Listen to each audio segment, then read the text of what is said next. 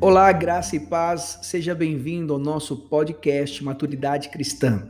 É uma honra poder compartilhar com você uma série de devocionais que serão publicados todas as segundas, quartas e sextas-feiras. Hoje eu quero falar sobre sabedoria para tempos difíceis. Eu quero meditar com você no livro do Tiago, do apóstolo Tiago, capítulo 1, dos versículos 2 ao versículo 5. A palavra de Deus diz assim: abre aspas, meus amados irmãos, considerai motivo de júbilo o fato de passardes por diversas provações. Porquanto, sabeis que a prova da vossa fé produz ainda mais perseverança e a perseverança deve ter plena ação, a fim de que sejais aperfeiçoados e completos, sem que vos falte virtude alguma. Se algum de vós tem falta de sabedoria, roga a Deus, que a todos concede liberalmente com grande alegria. Como você sabe, Tiago era irmão de Jesus, e o tempo que ele escreve, a carta foi escrita num tempo em que as pessoas estavam vivendo muitas provações. Os estudiosos vão afirmar que a carta escrita pelo apóstolo Tiago pode ser comparada ao Sermão do Monte, aquele sermão pregado por Jesus e registrado em Mateus, capítulo 5, capítulo 6 e 7. Quando Tiago escreve aos crentes da sua época, muitas coisas estavam acontecendo. Eles estavam rodeados pelo pecado. Os crentes ricos sufocavam os crentes pobres. Uma grande parte dos crentes vivia como mundanos. Muitos crentes estavam preocupados em ter posições de liderança e não queriam servir os outros. Não conseguiam controlar a língua, eram imaturos na fé. Muitos estavam se desviando do Senhor e uma grande parte vivia em guerra uns com os outros é a realidade da igreja contemporânea, a igreja dos nossos dias? Infelizmente, isso é uma verdade, é uma realidade. É por isso que os estudiosos dizem que essa carta, embora tenha sido escrita para aquele tempo, é tão atual para nós. Toda a escritura é inspirada por Deus e proveitosa para ministrar a verdade, para repreender o mal, para corrigir os erros e para ensinar a maneira certa de vivermos, a fim de que todos nós tenhamos capacidade e pleno preparo para realizar todas as boas ações, como está escrito em 2 Timóteo, capítulo 3, versículos 16 e 17. É com base nessa palavra, mesmo escrita para aquele tempo, ela também nos inspira e nos corrige a forma como nós vivemos hoje. Agora vamos ao cerne da questão da mensagem do apóstolo Tiago. Nós sabemos que aquele povo estava passando por provações, mas Tiago diz que essas provações eram suficientes para aumentar a fé.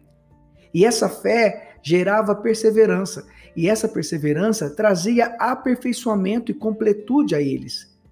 Mas o que isso quer dizer? Significa que em tempos de crise, de tribulações e desertos, somos provados, nosso caráter é forjado e nossa fé, a nossa confiança em Deus aumenta.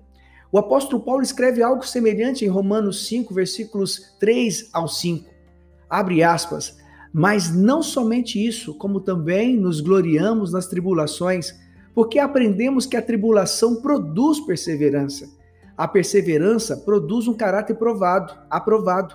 E o caráter aprovado produz confiança, e a confiança não nos decepciona porque Deus derramou seu amor em nossos corações por meio do Espírito Santo que ele mesmo nos outorgou. Preste atenção, a tribulação produz perseverança. A perseverança produz um caráter aprovado, e o caráter aprovado produz confiança. E a confiança não nos decepciona. Essa confiança em Deus nada mais é do que fé. Agora, como que nós podemos passar por essas tribulações? Como passar por essas provações? Como passar por uma pandemia como essa que nós estamos vivendo? Como passar pelo luto? Como passar por um período de doença? Um período que a pessoa está com uma doença crônica, está inválida, está acamada? Como passar por um período ou por uma experiência de falência nos negócios, por dificuldades financeiras, dificuldades profissionais? Como passar por problemas de relacionamento dentro e fora da igreja. Só existe uma forma de nós passarmos bem, com sabedoria, A Bíblia nos ensina, esse texto que nós estamos meditando ensina que nós precisamos ter sabedoria e discernimento. Nós sabemos que as provações são pedagógicas, sempre querem nos ensinar alguma coisa. É por isso que a nossa pergunta nunca deve ser: por que, Senhor, eu estou passando por isso? Mas sim, o que, Senhor? O que o Senhor quer me ensinar com isso? As provações são passageiras, são temporárias, terá um fim. A própria palavra de Deus diz que o choro dura uma noite, mas a alegria vem pela manhã. Nada é ad eterno, nenhuma tempestade, nenhum vendaval, nenhum deserto é para todo sempre. Há um fim determinado. Todas as provações são temporárias. Por isso nós precisamos ter sabedoria para passar por elas, para passar por essas dificuldades. O grande orador Cícero diz que a sabedoria era a princesa das virtudes, a fonte do conhecimento bem aplicado. Mas o que é uma sabedoria bíblica? A sabedoria é mais do que conhecimento. Sabedoria é o uso correto do conhecimento. Eu posso ter um amplo conhecimento das Escrituras, um amplo conhecimento da palavra de Deus, mas quando eu a aplico bem, eu sim, eu demonstro sabedoria. De nada adianta ter conhecimento da palavra, ter conhecimento das escrituras, se eu não a aplico. Certa vez eu disse que o inteligente, ele sabe sair do buraco, mas o sábio sabe como não cair no buraco. O reverendo Hernandes Dias Lopes diz que sabedoria é olhar para a vida com os olhos de Deus. O sábio busca maturidade não prazer. Se nós formos para Provérbios 9, 10, diz que o temor do Senhor é a chave da sabedoria e conhecer a divindade é alcançar o pleno sentido do conhecimento. Temer ao Senhor é o princípio, é a chave da sabedoria. Isaías, falando de Jesus, ele escreve em Isaías 11, verso 2, diz assim: abre aspas, o Espírito do Senhor repousará sobre ele, o Espírito que dá sabedoria e entendimento o espírito que traz conselho e poder, o espírito que proporciona o verdadeiro saber, o amor e o temor do Senhor. Isaías está falando que esse espírito repousaria sobre Jesus e esse mesmo espírito está sobre nós, porque Jesus disse que haveria necessidade dele subir para que o consolador, o espírito viesse sobre nós. E esse mesmo espírito é derramado sobre nós quando nós somos regenerados, quando nós aceitamos Jesus, quando nós somos salvos, nós passamos a viver uma vida segundo os princípios da palavra de Deus. Esse mesmo espírito é que traz sabedoria. Deus é a fonte de toda sabedoria. Ele nos dá essa sabedoria de forma liberal. Portanto, detemos o verdadeiro saber, o amor e o temor do Senhor. Isso tudo se traduz em sabedoria, uma sabedoria que não é humana, ela vem de Deus. Quando estamos sendo provados, precisamos de sabedoria para não desperdiçar as oportunidades que Deus está nos dando para chegarmos à maturidade a maturidade cristã. A sabedoria nos ajuda a entender como usar as provas, as provações, as tribulações, os desertos, as tempestades para o nosso bem e para a glória de Deus. Lembre-se de uma coisa: tudo vai passar. Talvez você pergunte para mim então, como obter sabedoria? O próprio apóstolo Tiago, no verso 6, ele responde, no verso 6 e no verso 7, diz assim: abre aspas, todavia Peça com fé. Peça o quê? A sabedoria, sem qualquer sombra de dúvida, pois quem crê com reservas é semelhante à onda do mar, agitada e levada pelos ventos. Não imagine tal pessoa que assim receberá coisa alguma do Senhor, pois é vacilante e inconstante em todos os seus caminhos.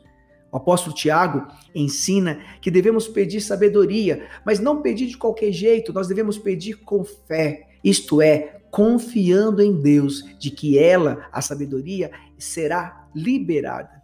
Quem crê e confia não duvida. Agora aprende o outro princípio que está aqui no verso 7.